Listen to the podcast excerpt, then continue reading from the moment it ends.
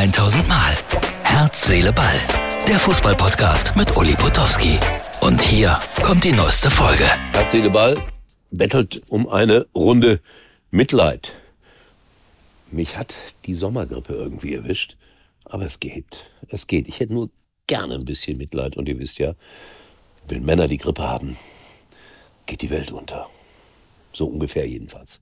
So, äh, da habe ich aber dann auch wieder viel Zeit, weil ich habe wirklich an dem Wochenende nichts Dringliches zu tun und so lese ich sehr viel. Und unter anderem die Zeit.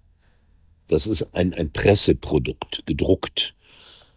Und äh, wenn ihr wirklich mal ein gutes Fußballinterview lesen wollt, dann nicht Kicker, dann nicht Sportbild, sondern mal die Zeit. Wirklich großartiges Interview mit Christian Nährlinger, der ja lange bei den Bayern tätig war. Und er sagt eigentlich in diesem Interview nur gute Dinge. Ja, lesen, die Zeit. Äh, muss man sich nicht jeden Tag kaufen. Wenn Leute sagen, ich kaufe mir jeden Tag die Zeit, äh, dann müsst ihr vorsichtig sein, weil die erscheint nur einmal die Woche. Die Zeit. Interview Christian Nährlinger. Lohnt sich. So, Frauen-WM, klar, gucke ich auch so ein bisschen. Äh, Japan gegen Sambia lief heute Vormittag bei mir zum späten Frühstück. 15-0 für Japan. Und äh, oh, jetzt, jetzt wird's gefährlich für mich. Ein Stimmchen kommentierte, äh, fachlich überhaupt nichts gegen zu sagen, aber ich musste den Fernseher so laut stellen.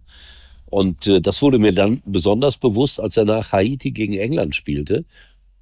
Und da kommentierte der Kollege Schmelzer, auch ein guter Experte für Frauenfußball, und da musste ich den Fernseher wieder um die Hälfte runterdrehen. Ja, ist halt so. England tat sich schwer gegen Haiti. Ich habe gelernt, England einer der großen Favoriten. Haiti der größte Außenseiter bei dieser Weltmeisterschaft. Die haben aber gut gespielt, hat mir gefallen.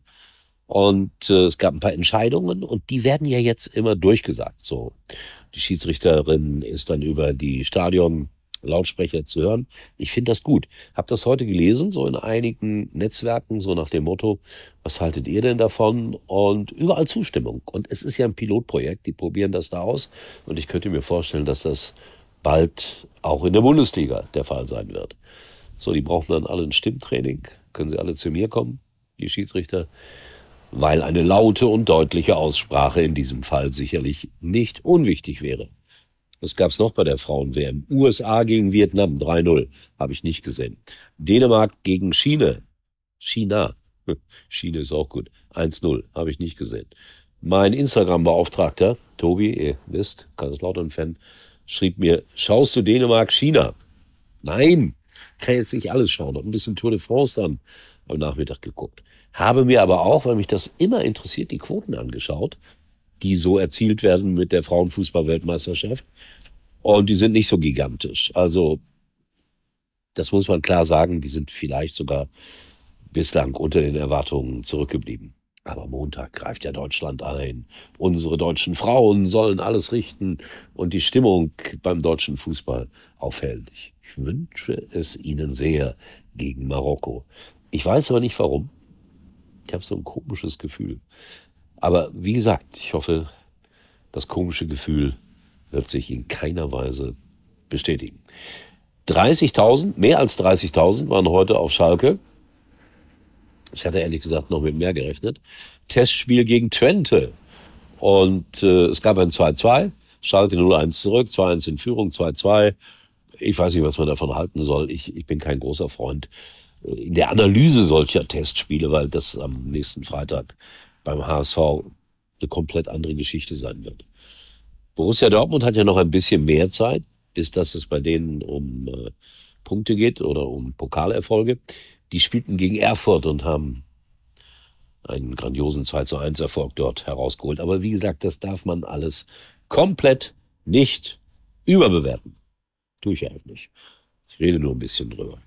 So, das war's. Bin mal gespannt, wer morgen früh bei meinem Frühstück kommentiert, ob ich laut oder leise drehen muss, den Fernseher so oder so.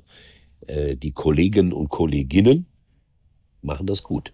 Nicht, dass mir das einer als Chauvinismus auslegt. Es ist nur eine Frage der Power in der Stimme. Aber wie gesagt, da gibt's ja die Fernbedienung. Einfach lauter machen. In diesem Sinne, Nee, bei einer muss man das nicht, ich weiß.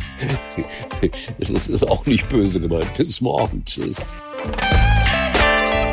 Das war's für heute und Uli denkt schon jetzt am Morgen. Herz, Seele, Ball. Täglich neu.